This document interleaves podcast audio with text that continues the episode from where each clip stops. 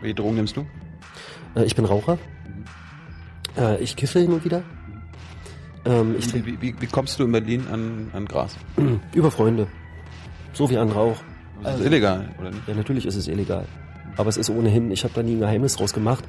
Äh, ich finde, auch wenn man meint, dass es äh, eine Quatschnorm ist, äh, dann soll man dazu stehen und soll auch um die Veränderung solcher Normen kämpfen. Hast du mal politische Fehler gemacht schon? Ach, ohne Ende. Was war dein größter? Mein größter politischer Fehler. Oh, jetzt, jetzt muss man in so eine Abwägung einsteigen. Ähm, Kannst du mehrere nennen. Ich habe mal in euer Wahlprogramm geguckt und da ist mir aufgefallen, ihr wollt das Verbot von Ponykarussells auf Volksfesten. Was habt ihr denn gegen Ponys? nischt. Aber ähm, ich glaube, dieses, also ich bin jetzt, Ich gehe gerne auf Ponykarussells am Volksfesten. Das willst du mir jetzt wegnehmen, ja? ja, will ich dir wegnehmen. Warum? Weil diese, also, also es gibt ja auch Ponykarussells mit diesen, mit diesen Ponyfiguren. Die wollen wir ja will nicht echte- ich will echte echte. Ponys haben. Hm. Bist du tierfeindlich? Ich bin nicht tierfeindlich, ich bin extrem tierfreundlich, aber äh, ich glaube nicht, dass nicht. Ponys Spaß haben, immer im Kreis zu rennen, Stunde um Stunde um Stunde. Hast du sie mal gefragt? Nö. Ich habe schon mal so den Zeitpunkt, wo du überlegt hast, ist das noch meine Partei? Äh, die gibt, den gibt es immer mal. So, ich bin ein sehr emotionaler Mensch. Ähm, wenn Wann war das letzte Mal? Mm,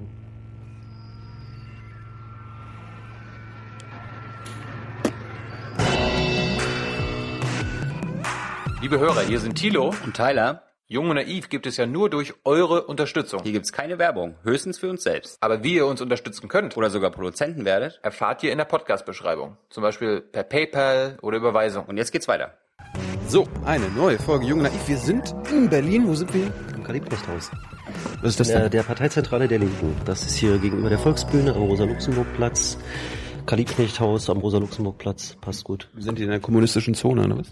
Naja, wir sind hier, glaube ich, inzwischen in einer relativ gentrifizierten Zone. Und dann gibt's da drüben noch den, den, den, den Stachel im Fleisch ähm, der Mainstream-Kultur, die Volksbühne, unser Nachbar. Und dann gibt's uns hier. Und äh, ansonsten ist es hier ja doch inzwischen alles äh, sehr arriviert. Wer bist du? Ich bin Klaus Lederer. Was machst du? Ich bin Landesvorsitzender der Linken hier in Berlin seit nunmehr elf Jahren. Abgeordneter seit 13 Jahren und ähm, jetzt Spitzenkandidat für die Abgeordnetenhauswahl im, am 18. September. Wie alt bist du? Ich bin 42, Berliner? Berliner, also nicht gebürtiger Berliner, ich bin gebürtiger Schweriner und äh, dann in, Du bist Mecklenburger? ja, Ich auch. ja, ist ja witzig, ja, schön. Die treffe ich immer wieder. Äh, sind viele in Berlin gelandet.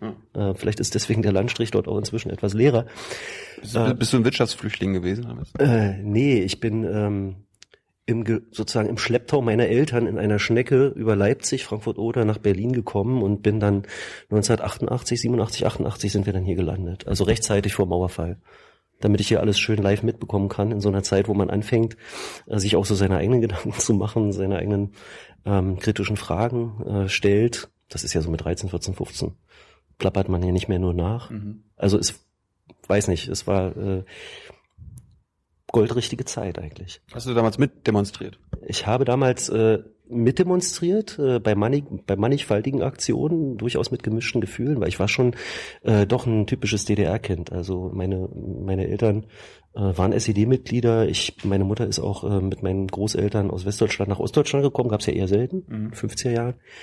Und äh, ich meine, dann so mit 13, 14 Sputnik-Verbot war so eine einschlägige Erfahrung für mich, also in der DDR, diese äh, Digest der sowjetischen Presse, äh, was in der DDR ähm, in deutscher Übersetzung ähm, auch ausgeliefert worden war, dann offenbar zu Gorbatschow freundlich, dann äh, irgendwann wurde der Postvertrieb unterbunden. Das war die offizielle Ansage. Man äh, kann auch einfach Sputnik-Verbot dazu sagen. Das war für mich so einer der ersten ähm, Auseinandersetzungspunkte mit dieser schönen, heilen Welt der DDR, an die ich mich gut erinnern kann. Und in der Wendezeit, ähm, also ich war damals auch beim 4. November dann äh, beispielsweise hier auf dem Alexanderplatz dabei. Äh, und ja, viele, viele, viele Demos. Ähm, auch manche Demos, wo man im Nachhinein natürlich auch weiß, wie ähm, blauäugig man natürlich an Dinge rangegangen ist, an gesellschaftliche Entwicklung rangegangen ist. Aber das gehört ja zu einer Entwicklung auch dazu. Wo warst du blauäugig? Naja, also zum Beispiel diese, diese, diese Idee, es könnte ähm, nach dem Zusammenbruch äh, der, des, des, des parteibürokratischen äh, Realsozialismus sowas wie eine äh, wie einen, einen dritten Weg geben zwischen äh, Realsozialismus, äh, Stalin, poststalinistischer Prägung und äh, und äh, ähm, westdeutschem Kapitalismus. Also ich habe ja wirklich noch eine Weile geglaubt, sowas könnte man da so in der DDR so machen, ja, wie so unter so einer Käseglocke. Ich meine, dass das äh, aus einer heutigen Perspektive natürlich ähm, nicht wirklich eine Realisierungschance hat, äh, hatte damals. Ne?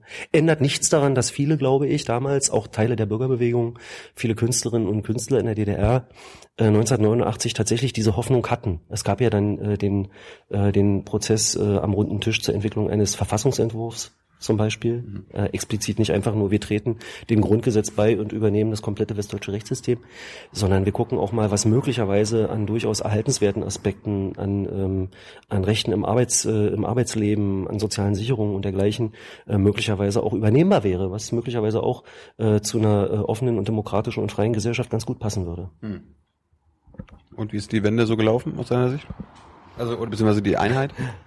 Naja, ich meine, wir haben äh, damals äh, war ja so der Glaube, dass Kapitalismus ist jetzt quasi das Ende der Geschichte. Ja, wir haben gewonnen.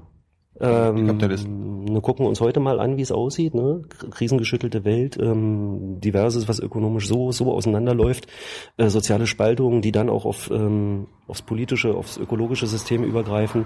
Ähm, also wenn man sich umguckt, man stellt ja schon fest, äh, dass es eine ganz ganz große Zahl von Krisen gibt auf der auf der Welt, wo man wo ich jetzt auch nicht sage, das ist alles eindimensional und das lässt sich alles irgendwie aus ähm, aus äh, aus einer Ursache ableiten.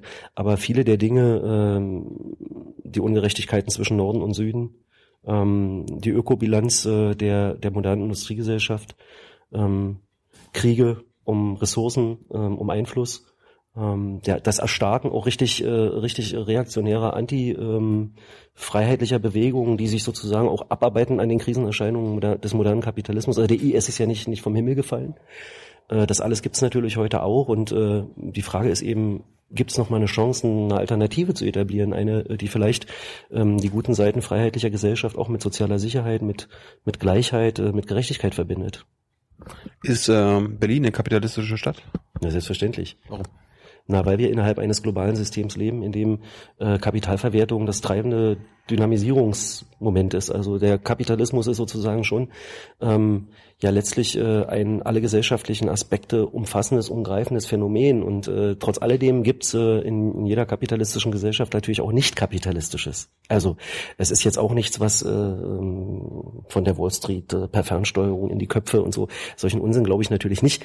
Ähm, insofern gibt es äh, in jeder Gesellschaft, auch in, einer, auch in einer kapitalistischen Gesellschaft, gibt es natürlich immer auch das andere. Es gibt äh, den Versuch, äh, miteinander äh, kollektiv zu arbeiten. Es gibt den Versuch, äh, neue demokratische Formen äh, politischer Gestaltung auszuprobieren. Es mhm. gibt, gibt auch hier in der Stadt natürlich Kämpfe um die Rückgewinnung des Öffentlichen. So, also das, das nicht-kapitalistische gibt es eben immer auch. Mhm. Kommen wir kurz zu deinem Werdegang. Was hast du gemacht, als du erwachsen wurdest? Ja, ich bin noch zur Schule gegangen, als ich erwachsen wurde. Ich war hier in Berlin auf der Herzschule. Mhm. Das war eine mathematische äh, Spezialschule. Mhm. Äh, das war auch einer der Punkte. Ich, also 88 nach Berlin, dann gleich auf diese Schule. Ich wollte mal Astrophysik studieren. Ah. Hm? Astronaut werden? Nee, Astrophysiker. Also äh, diese diese diese diese Flugreise, die hätte ich mir glaube ich nicht äh, angetan. Insbesondere man weiß ja, was man da vorher alles machen muss: Tubennahrung, ähm, äh, Rotationstest und sowas. Ich weiß nicht, ob ich dafür sportlich genug gewesen wäre mhm. oder durch das Durchhaltevermögen aufgebracht hätte. Äh, aber die Sterne, ähm, was dann so das äh, kosmische zusammenhält, das hat mich schon immer sehr interessiert. Ich habe auch ähm, dann ähm, sechste, siebte Klasse an der Schulsternwarte, Sterne beobachtet, Fotos gemacht, ähm, also Sachen. Und dann kam aber eben irgendwie dann doch auch die Wende dazwischen und äh, das, da wurden dann plötzlich die Dinge, die näher sind, aktuell, aktueller, akuter. Ähm, das war dieselbe Schule, auf der Gregor war, aber ich habe nebenbei nicht Rinderzüchter gelernt. Ähm, dann 92, also die Wendezeit direkt auch an der Schule erlebt. Ähm, war eine spannende Zeit viel Bewegung an der Schule, Leute, die sich natürlich, war eine hochpolitisierte Zeit, zusammengetan haben und äh, die dann, ähm, die vorher auch gar nichts miteinander zu tun hatten. Die Frage, wie stehst du zur DDR, wie stehst du zum real existierenden Sozialismus, vielleicht vorher getrennt hat, die aber danach dann auch Dinge gemeinsam gemacht haben. Also ich denke an die, ähm, äh, an den ersten Golfkrieg 1991, 92, 92 war es, glaube ich, wo wir dann zusammen auch demonstriert äh, haben. Das war eine fürchterlich aufregende Zeit. Und danach bin ich dann erstmal in ein, ich habe auch damals ähm, mit anderen gemeinsam Jugendprojekte, selbstorganisierte Jugendzentrenarbeit gemacht und bin dann für ein Jahr in einem Jugendclub tätig gewesen. Und äh, in der Zeit ist dann so auch die Idee, du könntest doch Jura studieren, wäre eigentlich gar nicht, gar nicht verkehrt. Gesellschaftliche Fragen, gesellschaftliche Machtverhältnisse, Herrschaftstechniken, wie funktioniert das hier eigentlich alles, hat mich schon interessiert. Mhm. Und ähm, Philosophie wäre auch eine Option, Geschichte wäre auch eine Option gewesen. Und dann gab es diesen denkwürdigen Satz meines Vaters, der Philosophiehistoriker ist, der dann zu mir sagte, na willst du nicht gleich einen Taxischein machen? Mhm. Und dann habe ich überlegt, wie kann ich das eine mit dem anderen verbinden? Und Jura fand ich schon interessant. Gab viele, viele äh, wichtige Menschen, viele wichtige Juristinnen und Juristen in der linken Geschichte. Karl Marx war ja auch Jurist, Karl Liebknecht war Jurist. Ähm, man kann die Liste nahezu endlos fortsetzen und auch so beeindruckende Menschen wie Fritz Bauer, der, General, der hessische Generalstaatsanwalt, äh, der hier in Deutschland äh, die Nazi-Kriegsverbrecherverfolgung äh, eigentlich erst richtig in Gang gebracht hat, vielen Anfeindungen ausgesetzt war. Und da dachte ich mir, das kannst du mal ausprobieren. Hm. Hab ich Und war ein. Fehler? Nö, war kein Fehler. War eine gute Sache. War ein spannendes Studium, ein sehr verschultes Studium, ein sehr rechtsdogmatisches Studium, aber ich, mir war immer auch wichtig, ich habe ja in der Zeit nebenbei auch, auch, auch noch andere Dinge gelesen und ich habe auch natürlich Politik gemacht schon, ähm, außerhalb von Parlamenten, aber auch in der BVV. Ich habe viel gelesen ähm, und dachte mir immer, das eine mit dem anderen zu verbinden. Das ist ja auch ein bisschen ein Querschnittsthema. Ne? Also ob das nun Wirtschaftsrecht betrifft, Arbeitsrecht betrifft, Strafrecht, Familienrecht, ähm, Verfassungsrecht, Demokratie und Verfassungsfragen. Hochinteressant. Verfassungsgeschichte, Rechtsphilosophie. Also man kann, äh, wenn man, es ist wie so ein, wie so ein Wollknäuel, wo du, wenn du an einem Faden ziehst, an ganz vielen, äh, an ganz vielen Punkten vorbeikommst. Fand ich super spannend. Aber trotzdem gibt's immer so den Vorwurf, dass zum Beispiel im Bundestag, ich weiß nicht, wie es im Senat bei euch ist, aber im Bundestag sitzen zu viele Juristen. Ist das, äh, ver verstehst du das, warum, warum Menschen das vielleicht sagen? Ja, natürlich. Äh, Das ist auch ein reales Problem von Repräsentation. Es gibt viele Beamtinnen und Beamte, viele Lehrerinnen und Lehrer, viele Juristinnen und Juristen, viele Selbstständige. Es gibt kaum, kaum Menschen, die ähm, äh, Hartz IV beziehen da. Ich meine, wenn man dann drin ist, bezieht man auch kein Hartz IV mehr. Aber ich meine jetzt einfach mal nur so von der äh, von der Art und Weise, äh, wie Repräsentation in unserem Land funktioniert. Du brauchst natürlich bestimmte Sozialtechniken, du brauchst bestimmtes Wissen, bestimmte Zugänge, um überhaupt jemals die Chance zu bekommen, in so ein Parlament zu kommen. Das Mhm. ist auch ein Problem, weil repräsentative Demokratie, ähm, so gut sie ist, hat halt auch Schwächen. Und eine der Schwächen ist, ähm, dass Repräsentation natürlich mit Vorsieben passiert über die Parteien, äh, dass ähm, ein Teil der Gesellschaft ähm, sich da gar nicht repräsentiert fühlt, ein zunehmender Teil. Und äh, dass das auch soziale Spaltungstendenzen, dass, dass man die letztlich auch im Parlament wiederfindet. Ein Teil der Gesellschaft, ein immer größerer Teil der Gesellschaft, der für sich keine sozialen und Zukunftsperspektiven sieht, der auch nicht zur Wahl geht, der fühlt sich dort nicht repräsentiert. Das ist schon ein Problem, ja. Findet man in eurer, in eurer Fraktion oder in eurer Landesliste jetzt Menschen, die arm sind, die wissen, wie, wie es ist, ein scheiß Leben zu haben? Also wir haben ja bei uns sehr, sehr viele gebrochene Biografien und wir haben bei uns aber auch sehr, sehr viele jüngere Leute, die ja durchaus unter prekären Bedingungen leben und arbeiten. Äh, Studierende, Menschen, die ähm, durchaus auch versucht haben, in der einen oder anderen Weise mal selbstständig tätig zu sein, ähm, die Kultur machen, Künstlerinnen und Künstler sind, äh, Stadtentwickler. Ähm, das sind schon Menschen, die über prekäre Erfahrungen verfügen. Hartz IVler. Bitte? Gibt's Hartz IVler? Nee, eine Hartz-IV-Bezieherin, einen Hartz-IV-Bezieher haben wir nicht auf der Liste. Wäre vielleicht mal was. Wäre vielleicht mal was. Äh, auf alle Fälle haben wir aber, und das ist ja durchaus so, ähm, eine ganz engagierte ähm, Landesarbeitsgemeinschaft äh, von Menschen, die sich um das Thema Hartz IV kümmern. Wir haben Hartz IV war bei uns immer in der Partei ein ganz, ganz wichtiges und zentrales Thema. Ähm, und ich glaube auch nach wie vor, dass die Einführung von Hartz IV damals ähm, 2002, 2001, 2002 ähm, doch ein ganz fundamentaler Bruch war ähm, im Selbstverständnis des Sozialstaats der Bundesrepublik, wer welche Art von Teilhaberechte haben darf und wer nicht. Das ist schon ein ganz fundamentales Problem. Und äh, für uns ist als, als eine Partei, der das Thema soziale Gerechtigkeit ganz, ganz wichtig ist, auch die unmittelbare Unterstützung und die unmittelbare Hilfe, also mit Jobcenter-Aktionstagen. Wir machen nicht nur im Wahlkampf Stände, sondern wir haben eigentlich auch in den letzten Jahren ganz regelmäßig an den Berliner Jobcentern dann montags acht bis zehn Uhr gestanden.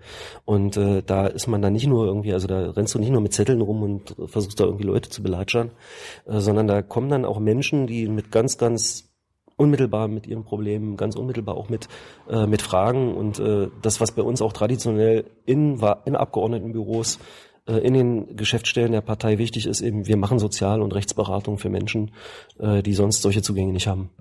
Warst du schon mal arbeitslos? Ich war schon mal arbeitslos. Wie war das? War auch, ne, wie, wie lange und wie war das? Na, das war zum Glück eine relativ kurze Zeit und das war zum Glück eine Zeit, in der ich mir auch keine wirklichen Sorgen machen musste, dass es sich nicht mal wieder ändert. Ähm, insofern war es für mich, das war keine schöne Zeit, wenn du äh, unruhig schläfst, weil du nicht weißt, ob du äh, die Miete im nächsten Monat aufbringst, das ist Mist. Ähm, zumal ich nicht in der Situation war, wo ich dann äh, unmittelbar jetzt wegen der zwei, drei Monate, das waren so Übergangsphasen. Trotzdem fühlt man sich irgendwo, man fühlt sich nicht gut. Und auch während meiner BAföG-Zeit, auch während des Studiums hatte ich manchmal so eine Situation, ne? wenn ich äh, nicht, nicht mehr nebenbei in der Lage war zu arbeiten, weil eine Hausarbeit anstand oder weil Examsvorbereitung anstand, wo man dann ganz froh war. Meine Eltern hatten auch nicht viel Geld, aber die mir dann doch mal geholfen haben, so eine Phasen zu überbrücken. Ähm, also die Situation, in der Menschen sind, die langzeiterwerbslos sind, die über eine ganz, ganz lange Zeit nicht die Möglichkeit haben zu arbeiten und äh, die am Ende außer ähm, mit äh, 1-Euro-Jobs nicht wirklich eine Perspektive haben. Das ist eine finstere Geschichte. Und ich habe auch in meinem Freundeskreis Menschen, die in der Tat mit solchen, äh, mit solchen Phänomenen seit, seit, seit Monaten oder auch seit Jahren zu kämpfen haben. Die selber wahrscheinlich auch wissen, äh, dass solange es dieses Hartz-IV-Regime gibt, sie äh, eine wirklich erfüllende Tätigkeit nicht mehr ausüben können. Das ist Mist. Glaubst du noch, dass jeder einen, Job bekommen kann? Also äh, setzt du dich für diese Vollbeschäftigung ein oder ist das, ist das schon eine Fata Morgana? Na, ich glaube, dass äh, Vollbeschäftigung nicht die Perspektive sein wird. Ich glaube, da ist viel Fata Morgana dabei. Ich sage jetzt auch nicht, die Arbeit verschwindet von selbst und also solche, äh, ich finde ohnehin immer solche sozusagen sehr generalisierenden Aussagen zur Zukunft der Arbeit oder zu, zur Zukunft der Welt, da muss man vorsichtig sein. Aber ich glaube in der Tat, dass äh, der technische Fortschritt, äh, der Stand der Produktivität heutzutage äh, ganz viel in der Perspektive ganz viele einstmals durch Menschen ausgeübte Tätigkeiten maschinell ersetzen wird ich glaube, dass äh, ähm, der Arbeitslohn heute schon lange nicht mehr die einfache Entsprechung der ähm, geleisteten Erwerbsarbeit ist, sondern äh, dass es inzwischen viele, viele komplizierte Umverteilungssysteme gibt, nach denen sich das entscheidet. Und ich bin persönlich, äh, aber das ist in unserer Partei nicht unbedingt eine, äh, eine einmütige Position, äh, jemand, äh, der eher im bedingungslosen Grundeinkommen eine Zukunftsperspektive sieht für gesellschaftliche Entwicklung, äh, weil ich glaube, dass Erwerbsarbeit ist auch schon lange nicht mehr der alleinige Fokus und die alleinige Sicht von Arbeit. Was ist mit Pflegearbeit? Was ist mit, äh, mit politischem Engagement, was ja auch zur Gesellschaftsreproduktion gebraucht wird? Mhm. Was ist mit freundschaftlichen Kontakten, mit, äh, mit der Unterstützung und der Hilfe der vielen Berlinerinnen und Berliner äh, für die Geflüchteten im letzten Jahr? Ist das Arbeit? Mhm. Erwerbsarbeit ist es nicht. Arbeit ist es schon. Und es ist für den Zusammenhalt der Gesellschaft extrem wichtige Arbeit, die nicht bezahlt wird. Und äh, ich kann mir schon vorstellen, dass eine Welt, in der jedem und jeder erst einmal das Auskommen dem Grunde nach abgesichert abgesichert ist. Vielleicht auch nur zu, zu einer Veränderung der Arbeitsgesellschaft führt, äh, weil dieses, dieses Dumping, diese, dieses Niedrigkonkurrieren um Beschäftigung dann eben nicht mehr wirklich ähm, was dann müssen Arbeitgeberinnen und Arbeitgeber vielleicht umgekehrt auch überlegen, was sie tun, damit sie qualifizierte Leute dann auch für einen vernünftigen Arbeitslohn zusätzlich bei sich gewinnen können. Das heißt, angenommen, die Linke bekommt eine absolute Mehrheit in Berlin, du bist Bürgermeister, dann würdet ihr hier das bedingungslose Grundeinkommen einführen? Ich glaube, dass das nicht so funktioniert. Ich glaube, dass wir erstmal eine gesellschaftliche Mehrheit dafür brauchen.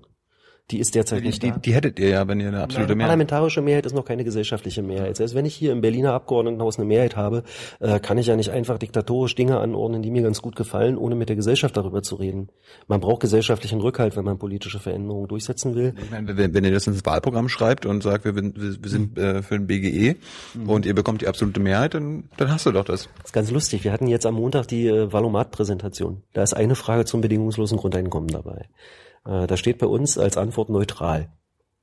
Das sagte ich ja vorhin schon, weder in der Landespartei noch in der Bundespartei gibt es derzeit äh, eine klare Bezugnahme, eine klare Positionierung zum bedingungslosen Grundeinkommen. Das heißt, du bist dafür, aber an, andere bei euch nicht. Es gibt auch andere, die sind dafür. Katja Kipping hat da auch große Sympathien für, zum Beispiel unsere Parteivorsitzende.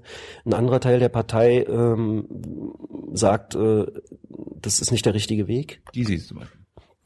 Das kann sein, dass Nein, man war, das auch so sieht. Ja, ja, ja, ja, das kann auch so. Ich, ich halte das ja in der Tat für, äh, für, eine, für eine Perspektive. Äh, die braucht allerdings natürlich zum einen Mehrheiten in der eigenen Partei, sie braucht auch Mehrheiten in der Gesellschaft. Und jetzt auch nochmal zurück auf Berlin. Ich glaube, was nicht funktioniert, ist, dass wir es einfach hier in Berlin einführen. Und testen. Das wird ja tatsächlich auch schon gemacht. Es gibt ja mehrere Tests. Ich glaube, äh, derzeit in einer, in einer belgischen oder in einer niederländischen Kleinstadt, probieren Sie es mal aus. Äh, kann man ja in der Tat auch mal machen. So. Marzahn oder so, oder ein Wedding. Hm. Ähm, wäre allerdings, glaube ich, eine Geschichte, ohne zu spitzfindig werden zu wollen, die man bundesrechtlich machen müsste. Könnten wir hier in Berlin nicht einfach machen, weil wir da die Gesetzgebungszuständigkeit nicht haben. Aber was ich sagen würde, ist, wir würden auf jeden Fall in Berlin wenn wir hier eine absolute Mehrheit hätten, diese Debatte, oh, jetzt hat's gepiept, diese Debatte ganz engagiert führen. Und ich finde in der Tat, ähm, man muss mit Menschen darüber reden, man muss Gesellschaft dafür öffnen und man muss dann natürlich über die Chancen und Risiken auch sprechen. Es gibt mit Sicherheit auch beim bedingungslosen Grundeinkommen Risiken, nämlich dass ähm, nun beispielsweise das bisherige System sozialer Sicherung abgeschafft wird durch einen, äh, quasi durch eine Einheit Sozialhilfe auf einem ganz niedrigen Niveau, das wäre natürlich nicht das, was ich mir vorstelle. So, jetzt bist du Anwalt. Nebenbei noch, weil Senat, habe ich gelernt, ist ein Halbtagsparlament, ne? Abgeordnetenhaus. Ah, ja. Also Senat ist ja bei uns die lustige Landesregierung. Ja, ähm, ja, Abgeordnetenhaus ist ein Halbtagsparlament. Ähm, allerdings für die Berlinerinnen und Berliner ähm, in die, die da in Oppositionsfraktionen sitzen, ist es nicht ganz so Halbtag. Also wir machen es schon Vollzeit. Äh, es heißt nur Halbtag. Du hast keinen Job nebenbei. Ich habe keinen Job. Ich bin, bin ja hier Landesvorsitzender, ich bin Abgeordneter und das füllt mich auch voll aus. Äh, Ich würde ungerne Mandantinnen und Mandanten zumuten, ähm, meine eigene Zerrissenheit zwischen kümmerst du dich, wenn jetzt was eilig ist, eher darum oder eher darum aushalten zu müssen. Das kann man auch nicht machen. Äh, Wenn man äh, als Rechtsanwalt tätig ist und wenn man Mandate annimmt, erwarten die Mandantinnen oder die Mandanten dann schon, dass man seine ganze Kraft in ihre Angelegenheiten steckt. Und äh, ich möchte so eine Sache nicht machen. Das, das wäre mir nicht ernsthaft genug, dann sozusagen zur Hälfte mal das eine und das andere zu machen. Das, das, das ist nicht, das ist nicht, nicht mein Ding. Nee, wir machen bei uns in der Fraktion arbeiten eigentlich alle hauptamtlich als Abgeordnete. Das heißt, sie machen nichts anderes. Das ist in der Regel auch mit 40 Stunden nicht getan. In den Koalitionsfraktionen ist das, also in großen Fraktionen, im Parlament ist das anders. Ähm, also in der SPD oder in der CDU-Fraktion gibt es schon durchaus Menschen, äh, die gehen einer regulären beruflichen Tätigkeit nach und dann kommen die eben zur Ausschusssitzung oder zur Parlamentssitzung oder so mal rum. Wann hast du, wann hast du deinen letzten Mandanten gehabt? Ähm, meinen letzten Mandanten hatte ich, aber das war eher so eine Freundschaftsgeschichte vor einem Monat. Aber es war eine kleine, es war eine Kleinigkeit. Unter der Hand, ging's um, nee, unter der Hand, nee, nee, unter der Hand klingt so anrüchig. Nein, da ging es um eine Anfechtung eines Telefonvertrags. Das ist eine Geschichte, die kann man auch mal schnell machen. Und da weiß man, da brennt auch nichts an. Also wenn dann irgendwas wäre, irgendwie müsste nicht alles stehen und fallen lassen. Aber nehmen wir mal an, es ginge um eine Strafsache, um eine Strafverteidigung. Oder es ginge um, äh, um äh, eine Asylrechtsfrage, wo es, wo, wo man ganz schnell handeln muss. Ne? Dann sieht die Sache schon anders aus. Und sich dann zu entscheiden für das eine oder das andere, nee, das wäre mir nichts. Aber du hast mal in der Kanzlei gearbeitet. Ich bin in einer Kanzlei in Bürogemeinschaft im Prenzlauer Berg. Ja. Und äh, ich möchte auch zumindest ähm, mir die Unabhängigkeit erhalten, dass äh, wenn ein Punkt kommt, wo ich sage, äh, hier, hier kann ich nicht mittragen, was beispielsweise meine Partei mehrheitlich entscheidet, äh, dass ich dann auch sagen kann, okay, das war's, ich gehe in meinen Beruf. Oder äh, auch die Perspektive, ähm, vielleicht vor dem 67. Lebensjahr aus der Berufspolitik auszusteigen, finde ich auch nicht schlecht. Hast du nur 25 Jahre? Ich noch 25 Jahre. Gab schon mal so den Zeitpunkt, wo du überlegt hast, ist das noch meine Partei? Äh, die gibt, den gibt es immer mal. So, ich bin ein sehr emotionaler Mensch. Ähm, wenn Wann war man das letzte Mal? Ähm,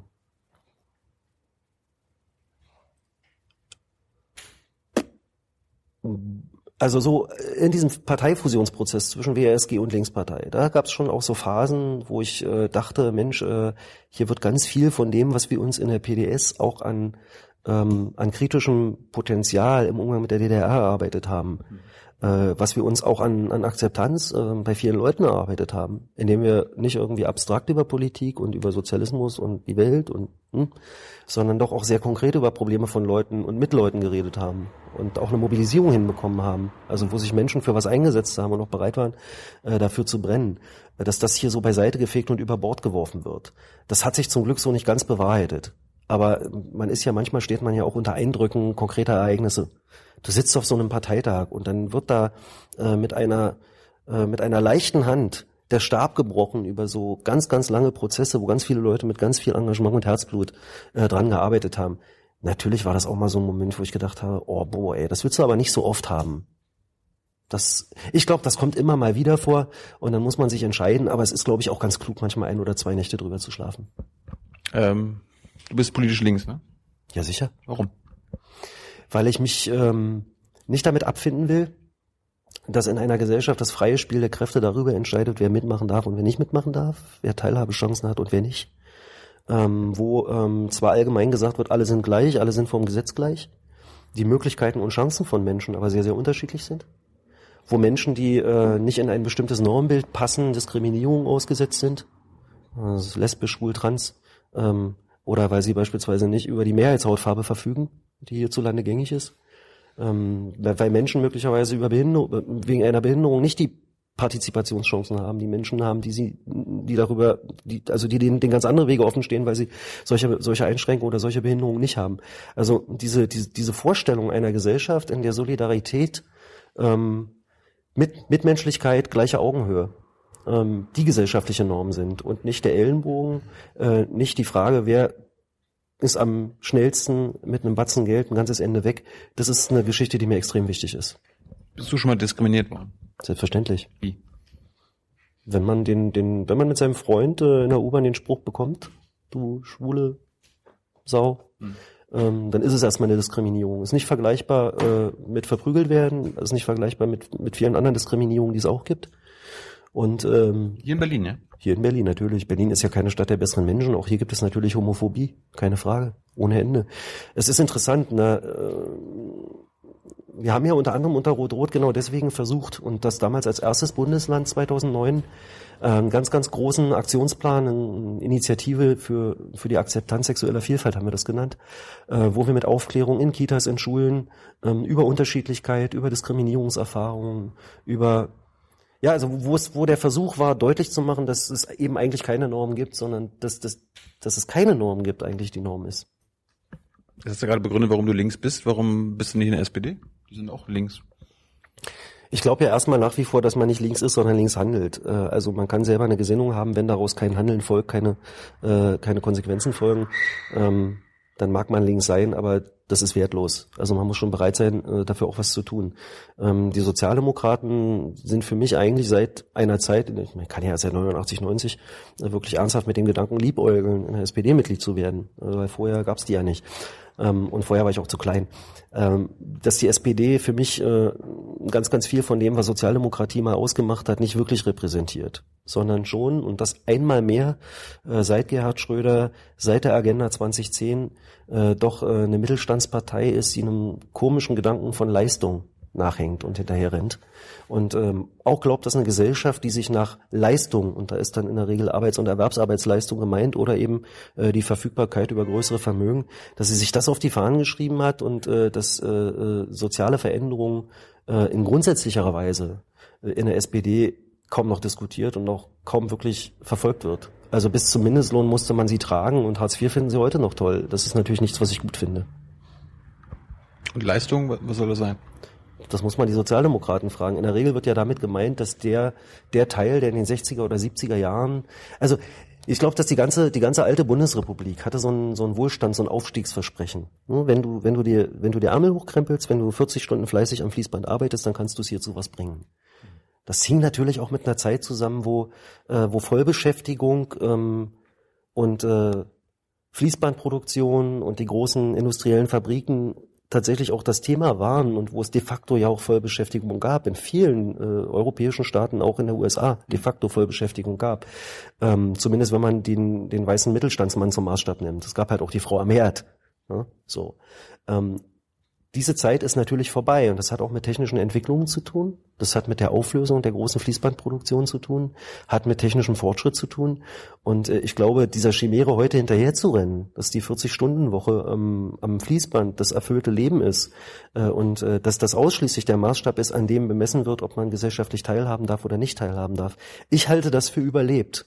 Und äh, es blendet die ganzen, ganzen vielen Menschen aus, die diese Erfahrungen nie hatten und auch diese Erfahrungen nie sammeln werden. Wer hat denn heute noch eine vollständige Erwerbsbiografie? Ich bitte dich, das gibt es doch kaum noch. Ähm, wo wohnst du in Berlin? Ich wohne in Prenzlauer Berg, Zur Miet? in einer Genossenschaftswohnung. Was heißt das? Ähm, na, es gibt eine, eine Genossenschaft, ist ja im Grunde äh, eine Einrichtung, wo alle, die Mitglieder sind, das Gesamteigentum haben. Also äh, Genossenschaften gibt es in Berlin sogar noch vergleichsweise viele, ähm, haben dann Wohnungsbestände, wo man dann selber drin wohnt, aber wo man eigentlich selber Miteigentümer ist. Also jedes Genossenschaftsmitglied ist stimmberechtigt, äh, zahlt einen Genossenschaftsanteil ein und ist dann ähm, Zumindest ist das so die, die abstrakte demokratische Vorstellung, auch befugt mitre- mitreden zu können. Das ist natürlich bei 10.000 oder 15.000 Genossenschaftsmitgliedern auch ein bisschen schwierig. Aber dahinter steckt eine gute Idee. Und die gute Idee ist, dass diese Genossenschafts, das Genossenschaftseigentum allen Genossenschaftsmitgliedern gemeinsam zur Verfügung stehen soll. Und damit äh, sind man, sind wir zumindest in unserer Genossenschaft eben auch geschützt für, Wohnungs, vor Wohnungsspekulation. Äh, wir sind geschützt davor, dass man uns einfach äh, eigenbedarfskündigt. Wir sind geschützt davor, dass unsere Wohnung äh, umgewandelt wird zu einer Eigentumswohnung.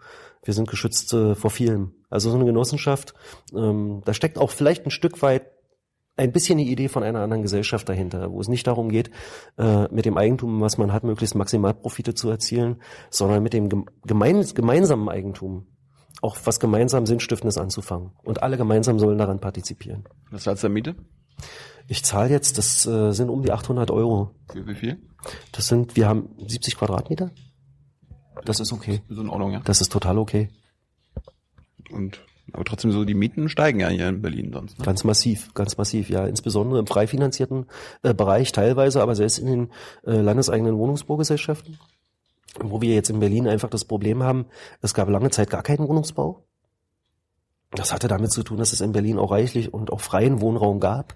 Mhm. Äh, da sind selbst in Marzahn dann auch zum Teil Häuser abgerissen worden, weil die ewig leer standen und äh, seit äh, nun hier äh, Berlin, ähm, diesen West Westberliner Mief, auch die 90er Jahre Stimmung, dieses irgendwie Hauptstadt von Korruption und Filz losgeworden ist, ist Berlin natürlich unglaublich attraktiv. Hier kommen viele Leute her.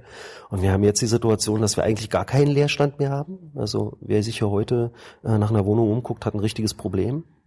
Und äh, dass neuer Wohnraum in einem bezahlbaren Segment, und damit meine ich nicht das, was ich bezahlen kann, sondern das, was die Mehrheit der Berlinerinnen und Berliner bezahlen kann, äh, in immer wenigerem Maß zur Verfügung steht, ich meine, man muss sich das mal vorstellen. 57 Prozent der Berlinerinnen und Berliner haben ein Haushaltseinkommen bei 1050 Euro oder drunter. Das 50, ist nicht viel. 1000, 1050, ja. Also pro Person, ein pro Kopf Einkommen. Das ist ja nicht viel. So, wenn man dann Familien hat, wenn, oder wenn man alleinerziehend ist, äh, man wird nicht ähm, bei den Mieten, die jetzt aufgerufen werden als Einstiegsmieten, 8 Euro, 9 Euro, 12 Euro, können diese Leute nicht bezahlen. Und wenn jemand, auch davon haben wir in Berlin viele, auf Grundsicherung oder auf Hartz IV angewiesen ist und äh, der Staat ihm 5,71 Euro pro Quadratmeter zugesteht, dann ist natürlich selbst eine 6,50 Euro Einstiegsmiete eigentlich schon was, was jenseits äh, des Bezahlbaren liegt. Das ist ein Riesenproblem hier in Berlin und äh, das ist ja auch einer der Punkte, äh, die wir jetzt auch ganz, ganz, ganz stark gemacht haben, zu sagen, wir müssen die öffentlichen Wohnungsbaugesellschaften mit dem Kapital ausstatten, äh, dass sie tatsächlich Wohnungen zukaufen können dass sie eine soziale Vermietungspolitik machen können, dass wir nicht so eine Sachen haben, wie gerade im Prenzlauer Berg passieren, in der Romerstraße, äh, dass dort äh, Menschen, die in öffentlichem Wohnungsbau liegen, wegen einer energetischen Sanierung äh, 50 oder 70 Prozent Mieterhöhung bekommen und dann eben ausziehen müssen. Und wohin sollen sie denn ziehen?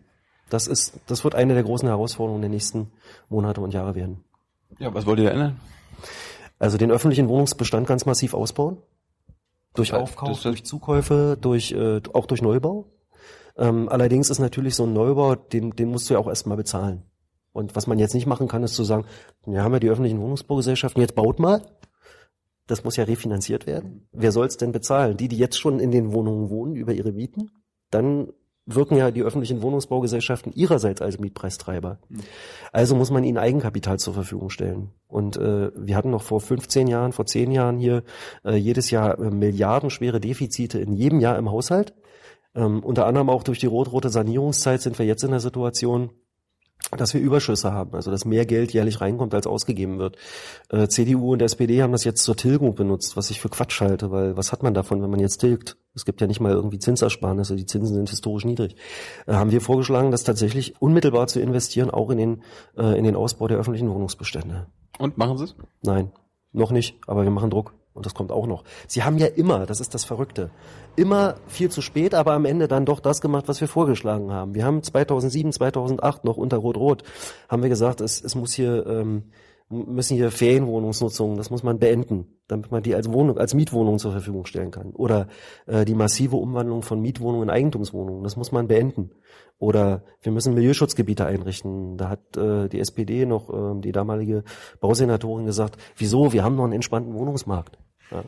Inzwischen vier Jahre viel zu spät. Haben Sie denn doch begriffen, nee, das geht so nicht, wir müssen was tun? Mhm. Viel zu spät. Und auch nur auf massiven Druck, nicht nur von uns, also auch aus der Stadtgesellschaft, äh, von, von vielen Initiativen, die sich dann eben auch gegen Vertreibungen aus den Kiezen, gegen die äh, Verdrängung und gegen Mietsteigerungen gewehrt haben.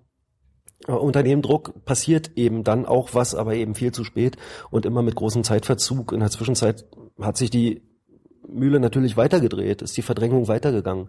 Und äh, diese beunruhigende Entwicklung, dass Menschen mit niedrigen Einkommen hier in der Innenstadt kaum, kaum noch wohnen oder zunehmend äh, größere Probleme bekommen, hier wohnen zu bleiben, wenn sie noch hier wohnen, ähm, da, da, da läuft natürlich die Uhr. Und äh, wir werden nicht von heute auf morgen äh, hier ohne Ende neuen Wohnraum hinstellen. Und wir werden von heute auf morgen nicht ohne Ende neue Wohnungen dazu kaufen können. Aber je eher man anfängt, desto schneller sind wir natürlich in der Lage, in dem Bereich was zu tun. Ihr war doch für diese Einschränkung von Airbnb, ja? Ja, ja, das war diese Ferienwohnungsverbotsgeschichte. Warum? Warum? Also Airbnb ist was Tolles. Naja, der, der Punkt ist, äh, wenn jemand äh, so individuell mal sagt, ich fahre mal zwei oder drei Wochen in Urlaub und will da eine Zwischennutzung haben, dann ist das erstmal überhaupt kein Problem. Aber wir haben ja vorhin auch über Kapitalismus geredet und es gibt eine neue Erscheinungsform von Kapitalismus, äh, die andere, ich habe das nicht erfunden, Plattformkapitalismus genannt wird. Also Menschen stellen Internetplattformen zur Verfügung, äh, mit dem Ziel, nur diese Plattforminfrastruktur soll ihnen den Gewinn erwirtschaften. Und Menschen nutzen das. Uber ist so eine, so eine Geschichte. Ne? Also Menschen nehmen Menschen mit dem Auto mit. Oder Menschen mieten Menschen in ihren Mietwohnungen ein. Kann ich mich hinstellen und sagen, wer hat denn da was dagegen? So. Das reale Problem ist ein anderes. Wenn irgendwann jemand merkt, äh, das dauerhafte Vermieten meiner eigenen Wohnung in drei Wochen, zwei Wochen Scheiben für den in Berlin aufrufbaren Preis ist viel lukrativer als eine Dauervermietung an irgendwelche lästigen Mieter, äh, die ihr Mietrecht unterfällt. Dann wird's plötzlich ganz anders. Dann wird nämlich in immer größerem Maße eigentlicher Mietwohnungsraum umgewidmet zu kurzzeitig verfügbaren Ferienwohnungsraum. Und das hatten wir hier in Größenordnung. Wir hatten plötzlich die Situation, dass ganze Häuser leer gemietet worden sind, um diese Wohnungen dann immer für zwei, drei, vier Wochen oder auch mal für fünf Tage an Touristinnen und Touristen zu vermieten. Die sind dann hergekommen, haben fünf Tage da gewohnt, sind raus, dann sind die nächsten gekommen. Ja, logisch, wenn ich natürlich bei Airbnb ähm, als Wohnungseigentümer dann 1000 Euro für zwei Wochen aufrufen kann, ist das ein bisschen was anderes, als wenn ich Mieterinnen und Mieter, ähm, die dann möglicherweise auch noch lästig anstrengende Forderungen stellen, wie ähm, sanier mir doch mal ne, so meine Fenster oder äh, die, die, die, die, die Tür, die klemmt, da muss mal was gemacht werden. Das ist natürlich eine andere Geschichte. Und deswegen sage ich, ich habe überhaupt kein Problem, wenn, wenn jemand, der im Urlaub ist, mal jemanden anders einziehen lässt. Das Problem wird, wenn daraus ein Geschäftsmodell entsteht. Und wenn dieses Geschäftsmodell sich dann zu Lasten anderer gesellschaftlicher Entwicklungen auswirkt. Also wenn eben Uber ähm, sagt, wir nehmt mal Leute mit dem Auto mit und dann kostet das viel weniger als mit dem Taxi. Stimmt das erstmal aus der Perspektive desjenigen, der da mitfährt. So. Dass aber diejenigen, die über Uber ihre Autos vermieten, nicht abgesichert sind, dass es keine wirklichen vernünftigen Unfallversicherungen gibt, dass sie letztlich auf den Kosten allein sitzen bleiben für die Unterhaltung des Autos und, und, und. Und dass es letztlich dann, wenn es systematisch wird, eine Form des Dumpings nach unten nach sich zieht, die dann in anderen Bereichen massiv Arbeitsplätze vernichtet, die hier eine Taxiinfrastruktur ähm, komplett äh, überflüssig machen würde wo aber Absicherung existiert, wo man, wo auch die Menschen, die mitfahren, äh, beispielsweise gegen Unfälle versichert sind, wo die Taxifahrer bestimmte Voraussetzungen erfüllen müssen. Also etwas, was im Einzelnen gar kein Problem sein kann, kann im modernen Plattformkapitalismus dann ein Problem werden, wenn es so verallgemeinert wird, dass es System hat und ganze Bereiche umformt und sich unterordnet. Das ist das, was ich nicht möchte. Eine andere Geschichte wäre, wenn eine Taxi-Innung sich heute selber hinsetzt und sagt, wir entwickeln mal eine Berliner Taxi-App, um das Fahren mit den Berliner Taxis komfortabler zu machen. Dagegen hätte, glaube ich, gar keiner was einzuwenden. Aber kannst du kurz erklären, wie ihr jetzt quasi Airbnb eingeschränkt habt? Also du meinst hier Ferienwohnungen, Regelungen oder so? Also es ist, es ist im Grunde so, dass, äh, Ihr dass dafür gestimmt auch, ja? wir haben natürlich, wir haben uns auch lange Zeit dafür eingesetzt, das sagte ich vorhin, wir haben schon 2008, äh, 2009 gefordert, dass in einer Situation des angespannten äh, Mietwohnungsmarktes äh, die äh, Umwandlung von Mietwohnungen in Ferienwohnungen verboten wird. Also dass, dass einfach diese Zweckentfremdung äh, für einen anderen als den reinen Wohnzweck ähm, hier in Berlin stark eingeschränkt wird. Ähm, hast du mal politische Fehler gemacht schon? Ach, ohne Ende. Was war dein größter?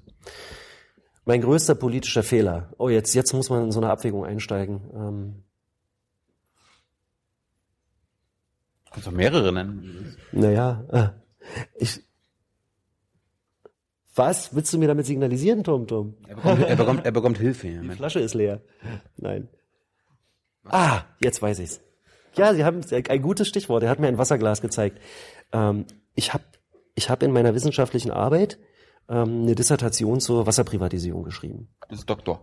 Ja, ja. Ähm, zur Wasserprivatisierung deswegen, weil äh, CDU und SPD 1999 unsere Wasserbetriebe verkauft haben in Berlin. Und zwar nicht komplett, sondern zu 51 Prozent ähm, an drei Großkonzerne.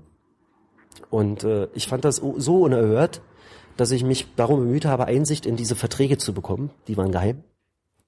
Ähm, und ich habe diese Einsicht nicht bekommen. Ich habe dann versucht mit dem Datenschutzbeauftragten und vieles andere so. Und dann irgendwann ähm, habe ich dann gesagt, okay, wenn ich jetzt klagen gehe dagegen, gewinne ich vielleicht, aber dann brauche ich fünf Jahre, bis ich das gewinne. Mein Stipendium fängt aber jetzt an und ich wollte eigentlich in den nächsten drei Jahren diese Arbeit machen und dann irgendwann auch fertig werden. Also habe ich gesagt, gut, dann schreibe ich nicht über die Berliner Wasserbetriebe, sondern über die Wasserprivatisierung in größerem Maßstab und versuche in den drei Jahren über die Berliner Wasserbetriebe rauszukriegen, was ich rauskriegen kann. Hat auch geklappt. Also ich habe das auch fertig gemacht und beendet. Und dann haben wir hier plötzlich ähm, regiert in Berlin mit der SPD gemeinsam. Ups. Mhm. Und diese Wasserbetriebe waren immer noch teilprivatisiert. Und eines meiner größten politischen Ziele war eigentlich, die müssen wir zurückkriegen. Das geht nicht. Wasser darf man nicht privatisieren. Auch nicht teilprivatisieren. Schon gar nicht wie in Berlin, wo das Land Berlin dann die Verluste und die Privaten die Gewinne ab, abkassieren. Das ist ja nicht selten so bei Privatisierung. Und dann hat sich, als wir, und ich war dann der Landesvorsitzender und ich war dann plötzlich in diesem, in diesem, in diesem Abgeordnetenhaus und dann gab es Initiativen, die sich für die Offenlegung dieser Wasserverträge eingesetzt haben. Und ich habe immer geglaubt, wir ziehen noch an einem Strang, die müssen mir das auch abnehmen. Meine ganze Biografie spricht doch dafür, dass ich mit ihnen einer Ansicht bin. Und habe völlig unterschätzt, dass die mich aber ganz anders wahrnehmen. Nämlich als einen, der da jetzt in so einer rot-roten Regierung ist und der jetzt natürlich der Adressat ihres Protests ist. Und dann gab's, dann gab's auch Reibereien und dann gab's auch Stress und dann hatte ich auch Fehleinschätzungen. Zum Beispiel, die haben dann einen Volksentscheid äh, angestrengt. Wir haben dann 2006 geschafft, hier die Regeln für Volksentscheide ganz deutlich zu erleichtern. Dann haben die sich zusammengetan und haben gesagt, wir, wir kämpfen jetzt hier, wir sammeln jetzt Unterschriften. Und ich habe gedacht, na, ich, wir kämpfen ja am selben Strang. Und äh, da habe ich nicht in einer völligen Fehleinschätzung aufgelegen, was ich glaube, die haben da auch rechtlich nicht alles richtig gemacht, aber ich war irgendwie bürokratisch und äh, formal dabei und ich habe darüber nicht politisch nachgedacht und habe dann feststellen müssen, ich habe mich, ich habe völlig unterschätzt und auch völlig fehleingeschätzt. Zum einen, ähm, wie richtig es eigentlich dann doch war, genau diesen Druck auf uns zu entfalten, damit wir die Möglichkeit haben, mit diesem Druck im Rücken was zu verändern. Mhm. Und habe dann zum Teil auch Dinge kommuniziert in die Öffentlichkeit, die von denen nur als Affront aufgefasst werden mussten. Also das war, glaube ich, schon ein sehr schwerer. Ob es der größte war, weiß ich nicht. Ähm, müsste ich noch mal ein bisschen nachdenken, aber es war schon ein großer. Was war dein letzter? Mein letzter. Das kann ich jetzt gerade gar nicht, gar nicht so genau sagen. dieses Jahr ein? Mit, mit Sicherheit. Nein, man macht ja, jemand, der was macht, macht Fehler. Also politische Fehler. Also politische Fehler. Ähm, ja, äh, mit Sicherheit. Man macht regelmäßig solche. Und man, die Frage ist, reflektiert man das? Geht man damit um? Äh, mir fällt jetzt, wenn ich jetzt spontan darüber nachdenke, wenn ich zum Beispiel die letzten zwei Wochen nachdenke, äh, jetzt nicht unmittelbar sofort einer ein. Aber jeder Mensch macht Fehler. Also sich hinzustellen und sagen, ich wäre fehlerfrei, ist irre. Nein, Quatsch. Ich habe mal ein neues Wahlprogramm geguckt ja. und da ist mir aufgefallen, ihr wollt das Verbot von Ponykarussells auf Volksfesten. Was habt ihr denn gegen Ponys? Nischt. Aber ähm, ich glaube, dieses, also ich bin jetzt. Ich gehe gerne auf Ponykarussells im Volksfesten. Das willst du mir jetzt wegnehmen, ja? Ja, will ich dir wegnehmen. Warum? Weil diese, also also es gibt ja auch Ponykarussells mit diesen mit diesen Ponyfiguren. Die wollen wir ja nicht. Echte, ich will echte, echte Ponys ja. haben. Hm. Bist du tierfeindlich? Ich bin nicht tierfeindlich, ich bin extrem tierfreundlich, aber äh, ich glaube nicht, dass diese. Ponys Spaß haben, immer im Kreis zu rennen, Stunde um Stunde um Stunde. Hast du sie mal gefragt? Nö. Ja. Es ist auch schwer, sie zu fragen. Aber man kann, glaube ich, schon so ein paar Dinge äh, zugrunde legen im Umgang mit Tieren. Und die Frage, wie lange und wie viel dürfen Tiere zu Objekten menschlicher Vergnügungen gemacht werden, ist schon eine legitime. Ob das jetzt äh, beispielsweise bei einem Wellensittich beginnt, der zu Hause in einem Käfig rumzwitschert, äh, das ist nochmal die eine Frage. Oder beim Meerschweinchen, was dann irgendwie ähm, in deinem Terrarium rumflitzt. Aber äh, in dem Augenblick, und das ist ja tatsächlich in so einer Gesellschaft wie unserer so, äh, Tiere eben dann auch Mittel zur Erreichung eines anderen Zwecks sind. Nämlich Geld zu verdienen, Geld zu machen. Nee, mir, mir Freude zu machen. Dir Freude zu machen, du bist, ja, dann ja, aber die Freude ist ja auch nur ein Mittel zum Zweck. Deine Freude ist, äh, du zahlst ja dafür, auch nur ein Mittel zum Zweck. Und äh, wie viel Vergnügen und äh, ganz lange Rede, kurzer Sinn. Ich glaube, Ponys stundenlang im Kreis rennen zu lassen, ist Tierquälerei. Wie, wie, verbietet man sowas? Also wenn ihr sowas fordert, wie wollt ihr es verbieten? Wollt ihr ein Gesetz machen, ein Anti-Pony-Karussell-Gesetz? Du kannst äh, ja, du kannst in der Tat bestimmte, es gibt ja Tierschutzregeln, du kannst bestimmte ähm, bestimmten Umgang mit Tieren kannst du tatsächlich auch unterbinden, einfach verbieten. Ja. Ist das ein Dealbreaker in den Koalitionsverhandlungen? Das glaube ich eher nicht, äh, wobei ich äh, schon merke, mit den Dealbreakern ist sowieso immer eine schwierige Sache, ja, diese roten Linien und so. Man muss sich an den Tisch setzen und muss miteinander reden. Was ich aber schon feststelle, ist, dass inzwischen in, in, auch in anderen Parteien, nicht nur bei den Grünen, sondern bis in die SPD und bis in die CDU hinein, äh, schon durchaus durchgedrungen ist, dass Tiere nicht einfach nur ähm, Zweck sind äh, menschlicher, menschlichen Geldverdienst oder menschlicher Vergnügung. Das brauchen, ist schon richtig. Brauchen Tiere Grundrechte? Ähm, Tiere brauchen zumindest Rechte. Welche? Ich, da, da Tiere keine Menschen sind, Ähm, Wir, wir, sind, wir sind Tiere. ja, aber wir sind äh, nun, ja, im Unterschied zu, zu Tieren ähm, in der Tat nochmal mit einer anderen Art von Antizipationsvermögen und Verstand ausgestattet, äh, Gesellschaft zu begreifen und auch zu verändern. Das ist bei Tieren, glaube ich, nicht so.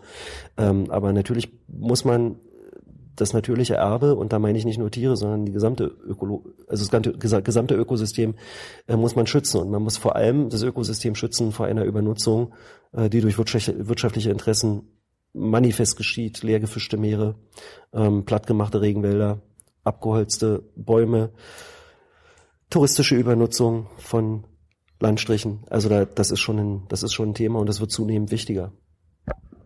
Kommen wir nochmal zu ein paar kleinen Themen, können wir mal schnell, schnell durchgehen. Äh, Volksentscheide, bist du dafür, ne? Ja, da habe ich mich auch massiv für eingesetzt und wir haben es ja auch geschafft, damals der SPD, die es nicht so gut findet, im Gegenzug zur Richtlinienkompetenz für Herrn Wowereit abzutrotzen. Ja, das war toll. Sind Volksentscheide nicht gefährlich? Man guckt jetzt Brexit mal an, da haben die Leute offensichtlich falsch entschieden. Also sind Wahlen nicht gefährlich? In Frankreich wählen sie Le Pen. Manche. Ja, also also nein. Also sollten wir, sollten, sollten wir die lieber nicht wählen? Oder? Nein, äh, die Frage ist, um es nochmal anders aufzuziehen, mhm. äh, weil bestimmte demokratische Errungenschaften auch missbrauchbar sind, äh, würden wir sie doch nicht, würden wir sie doch nicht deswegen über Bord werfen. Also wir würden doch die Tatsache, äh, dass faschistische Parteien mitunter sogar auf legalem Wege Mehrheiten erringen, nicht äh, zu der Konsequenz kommen, dass wir deswegen das Wählen abschaffen. Dasselbe gilt für mich für Volksentscheide. Ähm, natürlich wird immer gesagt, äh, da entscheiden ja dann manchmal Mehrheiten über Minarettverbote oder da entscheiden Menschen für den Brexit mehrheitlich. Äh, da entscheiden Menschen ähm, über schlimme Sachen. Todesstrafe wird auch immer wieder genannt. Das macht doch das Instrument als solches aber erstmal nicht von vornherein untauglich. Wir haben in Berlin viele Volksentscheide gehabt, die auch mit progressiven äh, Initiativen verbunden waren. Wir haben in Berlin auch schon Volksentscheide gehabt, wie ich für falsch hielt, Einführung des Pflichtfachs äh, Religion zum Beispiel, ist aber abgelehnt worden. Ne? Oder wir Tempelhof äh, Flughafen offen halten. Mhm. So ein Unsinn. So die Mehrheit der Berliner und Berliner hat sich dann anders entschieden. Die waren da vernünftig. Was man braucht bei Volksentscheiden, und das braucht man, glaube ich, immer. Und da ist die Verfassung der richtige Ort. Es Schutzrechte für Minderheiten und Schutzrechte insgesamt äh, Grundrechte, die dann auch nicht eingeschränkt werden können durch Mehrheitsentscheidungen. Ich möchte nicht, dass Mehrheiten über Minderheitenrechte entscheiden, sondern dazu braucht es Schutz. Und äh, dieser Schutz darf dann auch nicht antastbar sein. Die Verfassung in bestimmten äh, Grundfragen menschlicher Errungenschaften und Minderheitenschutzfragen. Das gehört zur Demokratie eben auch dazu dass Mehrheiten nicht ihren Willen rücksichtslos gegen die Interessen von Minderheiten durchsetzen können, dass es sowas wie eine europäische Menschenrechtskonvention gibt, dass es sowas wie äh, internationale Menschenrechtsstandards gibt. Das ist mir schon wichtig und äh, die sollten auch nicht zur Disposition von Volksentscheiden stehen. Das heißt, Volksentscheide ja, aber man sollte und darf nicht über alles abstimmen.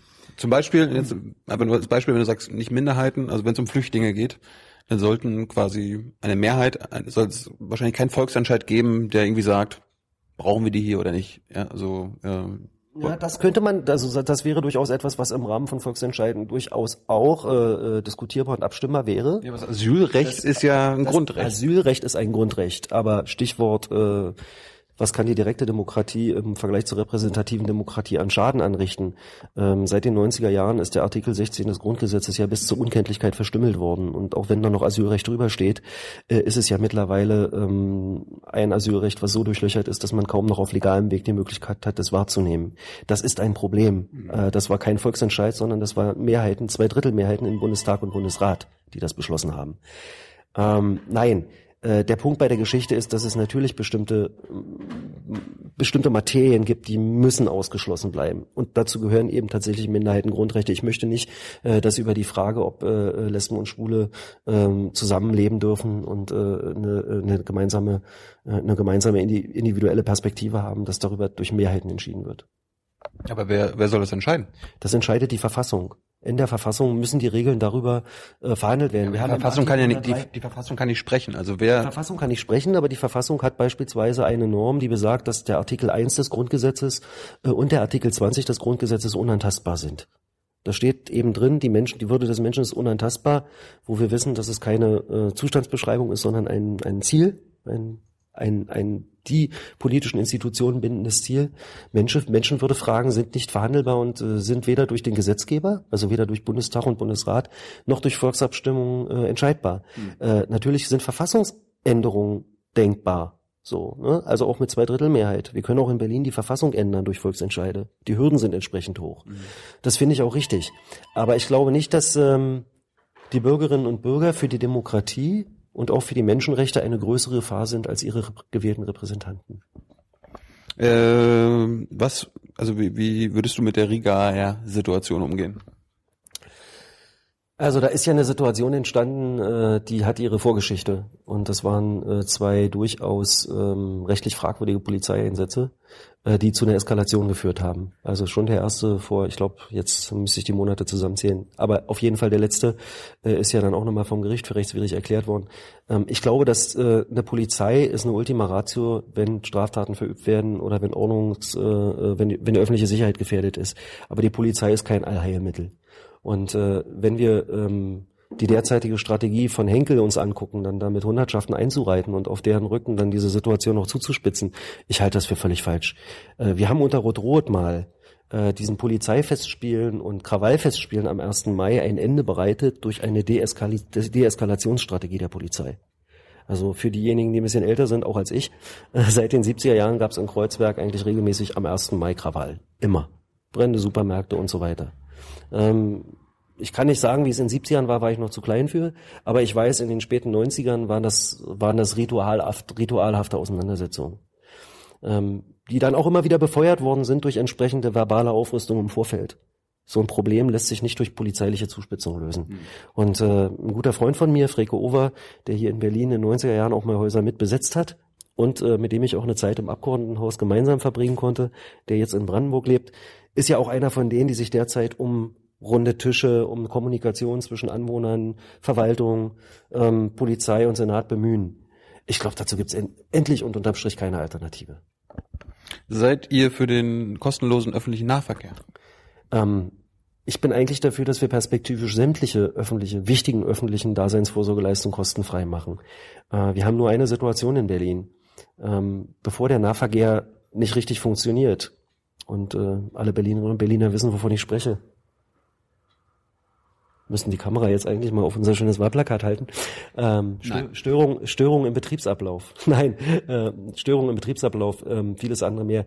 Äh, also du kannst wenn du ihn, du machst ihn nicht kostenfrei, sondern du musst ihn anders finanzieren. Und eine Möglichkeit, ihn anders zu finanzieren, deswegen sprechen Piraten, Grüne, wir vom fahrscheinlosen Pi- Personennahverkehr, äh, ist natürlich dann äh, eine Nahverkehrsabgabe, die dann auch nach Leistungsfähigkeit gestaffelt ist, die alle bezahlen, egal ob sie mit dem ÖPNV fahren oder nicht, egal ob sie ein Auto haben oder nicht. Und dann haben alle den freien Zugang zum öffentlichen Nahverkehr So ein bisschen wie öffentliche rechtliche Rundfunk oder was? ein bisschen so ähnlich, äh, dann könntest du natürlich den auch solidarisch und viel auf viel breiteren Schultern finanzieren. Du musst ihn dann aber natürlich auch mit entsprechenden Taktfrequenzen, mit der Anbindung der Außenbezirke, der vernünftigen, mit äh, Barrierefreiheit. Also der öffentliche Nahverkehr ist das einzige Verkehrssystem, was alle wirklich nutzen können und nach Möglichkeit ohne ähm, soziale Einschränkungen auch nutzen können sollten. Ja? Äh, Deswegen muss man auch gucken, dass man ihn perspektivisch gut finanziert und durch alle finanzieren lässt und auch ausbaut und eben über Barrierefreiheit auch für Menschen mit äh, Mobilitätseinschränkungen öffnet. Nur der erste Schritt dahin, und das äh, ist das, was ich kurzfristig möchte, ähm, ist das äh, zum Beispiel das Sozialticket für Menschen, die äh, eine Grundsicherung bekommen.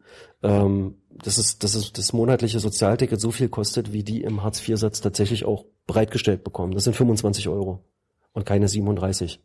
Und was ich möchte, ist, dass äh, die derzeitigen ähm, Steigerungen von Fahrpreisen, die jährlich passieren, es gibt so einen Automatismus, dass jährlich die Fahrpreise in Berlin steigen, dass das beendet wird und man das mal in die Gegenrichtung verkehrt. Aber wir brauchen Investitionen in den Nahverkehr.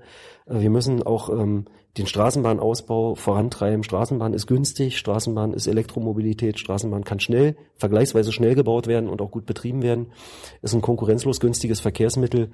Ähm, allein, wenn wir diese Kanzlerobern uns gespart hätten, die keiner braucht, eigentlich wirklich keiner braucht. Ich fahre die gern. Ja, ich ach, na, ob man die gern fährt oder so. brauch die. Aber wofür? Zum, zum Hin hinkommen. Von wo nach wo? Du kannst, es gibt für alles A nach B. Ja, was ist ein A und B? Nehmen wir mal an zum Beispiel, du, fährst, du, du nimmst den Alexanderplatz als äh, Einstiegsstation und den Hauptbahnhof als geplante Endstation. Da fährt die S-Bahn schon. Genau dieselbe Strecke. Fährt er auch schon. Aber vielleicht habe ich eine Phobie gegen S-Bahn und fahre halt gerne U-Bahn. Gut, na dann äh, hast du natürlich ein Problem. Wenn du Phobien gegen einzelne Verkehrsmittel hast, dann hast du, ein, oh, das ist sozusagen schon eine besondere Einschränkung. Eine Minderheit, die du schützen willst, oder? Naja, ähm, also die Frage, welche Minderheiten und was, was sind dann tatsächlich menschenrechtlich schutzbedürftige Belange und welche sind es nicht, ist dann schon eine spannende Frage. Aber nein, die gefällt dir, du findest die gut, ist ja schön, noch ist sie nicht ganz fertig, aber irgendwann wird sie das sein. Äh, hätte mir besser gefallen, da haben wir jetzt eine Differenz, äh, wenn man dasselbe Geld benutzt hätte, um beispielsweise 200 Kilometer Tram, äh, 200 Kilometer Tramstrecken hier zu legen. Wir hätten eine ganz, ganz große Anbindung vieler bislang abgehängter Kieze in unserer Stadt äh, über äh, Straßenbahnverkehr mit demselben Geld sicherstellen können. Ich halte das einfach für viel investiert. Du willst das Netz auch ausbauen, Tramnetz und so. man. Ja, müssen wir. Also es ist ja, wir haben ja ein ganz anderes Problem durch ähm, allein durch die Zunahme des Individualverkehrs in der Stadt wird, wird der öffentliche Nahverkehr immer langsamer. Also die Busse werden langsamer, weil sie öfter im Stau stehen. Straßenbahnen bleiben irgendwo hängen, kommen nicht weiter.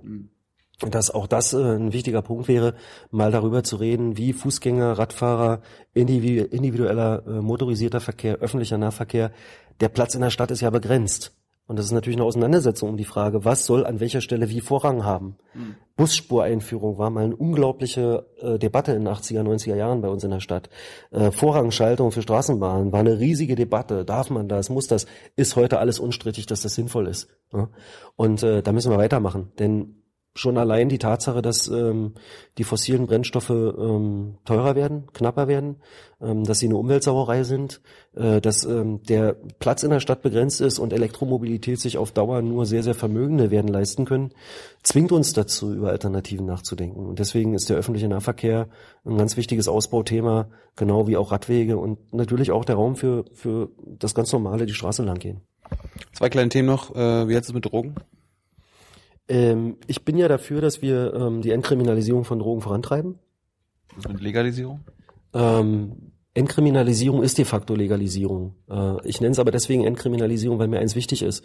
Äh, wir brauchen eine aufgeklärte Drogenpolitik. Und das heißt, Menschen in die Lage zu versetzen, äh, die Gefahren von ähm, Suchtmitteln zu erkennen und damit selbstbewusst und vernünftig umzugehen. Äh, Es hätte darüber hinaus auch noch den Vorteil, dass wir einen Haufen Kohle für die unsinnige Verfolgung sparen und äh, dass das, was wir derzeit erleben, nämlich dass die Kriminalisierung auch den Zugang zu Therapien, wo nötig, versperren. Ne, jemand, der sich damit versteckt, dass er möglicherweise ein, Therapieproblem hätte, ein Suchtproblem hat, äh, der geht auch nicht ohne weiteres äh, und holt sich dann äh, die entsprechende suchttherapeutische Unterstützung ähm, dass wir diesen, dass wir einen Haufen Kohle für unsinnige Verfolgungsmaßnahmen sparen. Das Geld könnten wir tatsächlich dann äh, sinnvoller in äh, Aufklärungsarbeit, in Suchttherapie, wo nötig stecken. Ähm, und äh, es hört auch auf mit der Bigotterie einzuteilen in gute Drogen und böse Drogen. Und nicht zuletzt, das zeigt ja das Beispiel äh, USA, Großbritannien, viele andere Staaten fangen jetzt an, darüber nachzudenken, ähm, ob man diesen gescheiterten äh, Krieg gegen die Drogen wirklich fortsetzen kann, der eine Unmenge an ähm, militärischem Aufwand, nachrichtendienstlichem Aufwand, ähm, menschlichen Leid nach sich zieht, ohne dass man des Problems wirklich grundsätzlich Herr wird. Welche Drogen nimmst du? Äh, ich bin Raucher. Äh, ich kiffe hin und wieder. Ähm, ich Wie, wie, wie, kommst du in Berlin an, an Gras? über Freunde. So wie an Rauch. Das ist illegal, oder nicht? Ja, natürlich ist es illegal. Aber es ist ohnehin, ich habe da nie ein Geheimnis draus gemacht. Äh, ich finde, auch wenn man meint, dass es äh, eine Quatschnorm ist, äh, dann soll man dazu stehen und soll auch um die Veränderung solcher Normen kämpfen. Ich trinke Kaffee, ist auch ein Suchtmittel, was auch immer. Und ich habe, ich, Was haben wir's? Ich glaube, das hat noch keine Sucht, äh, das hat noch keine Suchtkonsequenzen, aber ich mag manche Serien so im Fernsehen und so, da bin ich dann auch. Nein, aber ich glaube, das hat bei mir noch keine wirkliche Suchtdimension. Aber wie, also jetzt beim Thema Gras, wo soll ich denn Gras herbekommen? Ne? Also wenn, wenn, wenn du, wenn du es entscheiden könntest in Berlin, irgendwie in der Apotheke, weiter im Girlie, Also wir haben äh, als Linke im Bundestag den Vorschlag gemacht ähm, und äh, das ist eine, finde ich, ziemlich gute Idee, äh, den Grasanbau ähm, in Cannabis Social Clubs haben wir das genannt. Also man gründet Vereine, ähm, in denen Menschen Mitglied werden können, in denen Menschen gemeinsam dann eben auch, und das ermöglicht zum einen den gemeinsamen Anbau, aber auch den gemeinsamen Umgang damit, weil ich schon dafür bin, dass man äh, mit sozialer Kommunikation auch den Umgang mit solchen äh, mit solchen Suchtmitteln lernt und äh, dass vor allem da, wo ein Problem entsteht und äh, das kann ja entstehen bei jedem Suchtmittel, äh, dass dann auch rechtzeitig eine, äh, eine soziale Reflexion da ist, zu sagen, ey, komm hier, um den müssen wir uns mal kümmern, der braucht jetzt auch Unterstützung. Und es hat einen großen Vorteil, ist nicht die ist nicht der kommerzielle Vertrieb. Was ich eigentlich nicht möchte, ist, dass wir es jetzt einfach so freigeben und dann gründet sich, sag mal, ähm, nee, wir keine Produktplatzierung, äh, die ba ba ba Registered äh, Tra Trademark äh, Cannabis äh, Production AG und übernimmt den weltweiten ähm, Vertrieb und die weltweite Produktion am besten noch von hochgezüchteten ähm, mit entsprechenden Düngemitteln und so weiter versehenen Cannabispflanzen. Mhm. Ich finde auch diese Idee, das passiert im Miteinander und das passiert als ein soziales Geschehen, was mehr ist, als einfach nur Drogen miteinander zu nehmen. Äh, eigentlich eine richtig gute Idee. Und das finde ich auch ein Zukunftsmodell. Da steckt auch ein bisschen wieder was von dem drin, was wir vorhin äh, am Beispiel Genossenschaften schon diskutiert haben. Und jetzt Frage, wann fliegst du vom BER ab? Na, wenn er fertig ist, woher wird's ja nichts. Ja, wann ist er dann fertig?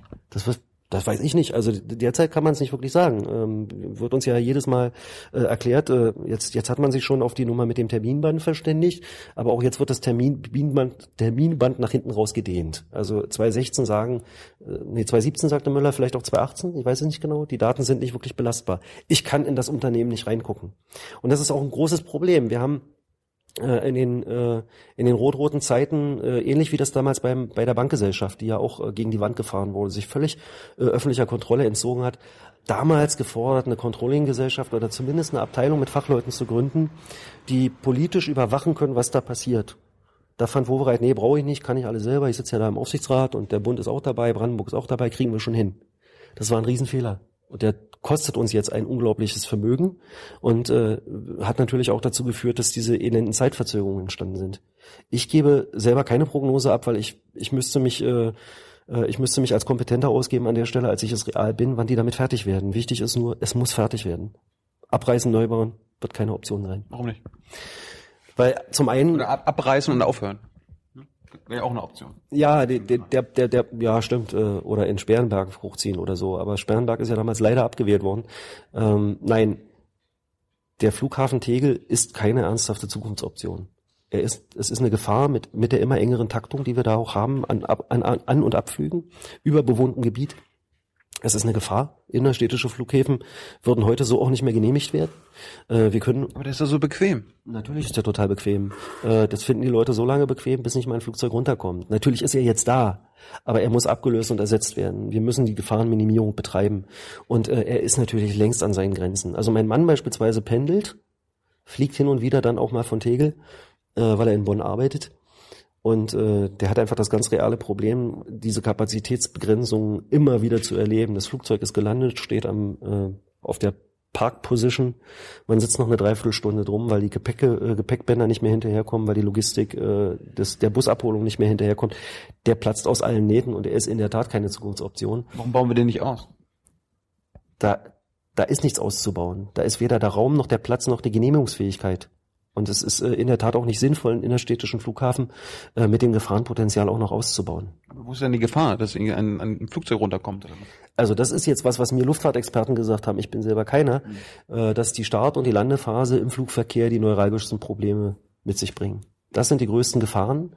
Äh, und äh, naja, äh, man hat innerstädtische Flughäfen zu Zeiten gebaut, ähm, wo man diese Gefahr für beherrschbar hielt. Ich glaube, wir sind mittlerweile nicht mehr ganz so technikgläubig wie vor 20, 30, 40, 50 Jahren. Und vor allem, wir erleben ja die dramatischen Entwicklungen auch. Wir erleben ja auch, dass tatsächlich Furchtbares passiert, wenn in so ein Wohngebiet so ein Flieger mal reinkracht von der Lärmbelastung und Umweltverschmutzung für die Bevölkerung ganz zu schweigen, ist ja eine Debatte, die wir bei Schönefeld auch haben. Also kann man nur sagen, die sind ja da hingezogen, die wussten ja, worauf sie sich einlassen. Ähm, Finde ich nicht die richtige Haltung, äh, sondern zumal der die die Dichte des Flugverkehrs enorm zugenommen hat in den letzten Jahren in Tegel. Äh, also das, das, das ist keine Alternative. Wir werden Schönefeld brauchen. Aber wie gesagt, das muss mal irgendwann fertig werden, ja. Gut, das war's. Äh, willst, willst du Bürgermeister werden oder willst du einfach nur in die, in die Regierungskoalition? Ich will erstmal zum einen, dass, dass wir als Linke ziemlich stark werden, weil das mit darüber entscheidet, wie viel wie auch immer Konstellationen sind, man am Ende durchsetzen kann. Und das Zweite, was mir sehr, sehr wichtig ist, auch eine Erfahrung aus der eigenen Geschichte und unserer eigenen Regierungszeit. Dieses, äh, wir wissen am besten, was für die Stadt gut ist. Und deswegen entscheiden wir mal über die Köpfe der Leute hinweg, was wir jetzt tun. Ob wir Tempelhof bebauen oder äh, die Kleingartenanlage platt machen oder was auch immer. Das muss beendet werden, das muss aufhören. Also es ist mir auch ein anderer Politikstil in der Stadt ganz wichtig. Und das wird die fast noch größere Herausforderung. Inhaltlich wird man schnell zueinander kommen. Aber ähm, ob die SPD auch Teile der Grünen lernen, ähm, dass Politik einen Kommunikationsprozess, ein Zuhören, ein Lösen, Lösungen suchen mit Leuten gemeinsam voraussetzt, ähm, das wird, glaube ich, das, der, der schwerste Brocken. Und äh, daran wird man arbeiten müssen. Und ob und wer dann von uns äh, gegebenenfalls in so eine Regierung geht oder wer versucht, uns dann auch außerhalb der Regierung in der Parlamentsfraktion zu unterstützen oder hier im Landesverband äh, oder durch, die, durch, durch das permanente Sprechen mit Leuten, die wir ja auch brauchen in den Initiativen, die uns Druck machen. Das ist eine Sache, die entscheiden wir dann. Liebe Hörer, hier sind Thilo. Und Tyler, Jung und Naiv gibt es ja nur durch eure Unterstützung. hier gibt's keine Werbung, höchstens für uns selbst. Aber wie ihr uns unterstützen könnt, Oder sogar Produzenten werdet. erfahrt ihr in der Podcast-Beschreibung. Zum Beispiel per PayPal oder Überweisung. Und jetzt geht's weiter. Klaus, ich danke. Du warst der erste Spitzenkandidat der, der Parteien hier in Berlin. Wir werden jetzt als nächstes bald äh, die AfD, den FDP-Spitzenkandidaten haben, die grüne Spitzenkandidatin, den Bürgermeister. Einer fehlt. Der Herr Henkel. Finde ich schade. Finde Ich auch. Ja, ist schade. Hätte ich mir auch angeguckt mal. Mensch, Frank, trau dich. Nächstes Jahr nochmal. Kennst du ihn? Äh, wir duzen uns nicht, aber weil, weil, weil ja hier sich alle duzen, habe ich einfach gesagt, mal, Frank, Herr Henkel, komm doch, mach, komm, mach. Und äh, ich erinnere unsere Zuschauer dran, dass dieses Format durch euch lebt, ne? Wir, durch eure Unterstützung. Also unterstützt das Format. Und ansonsten bedanke ich mich. Und wir machen jetzt noch ein paar Zuschauerfragen. Live, live auf Facebook. Ciao.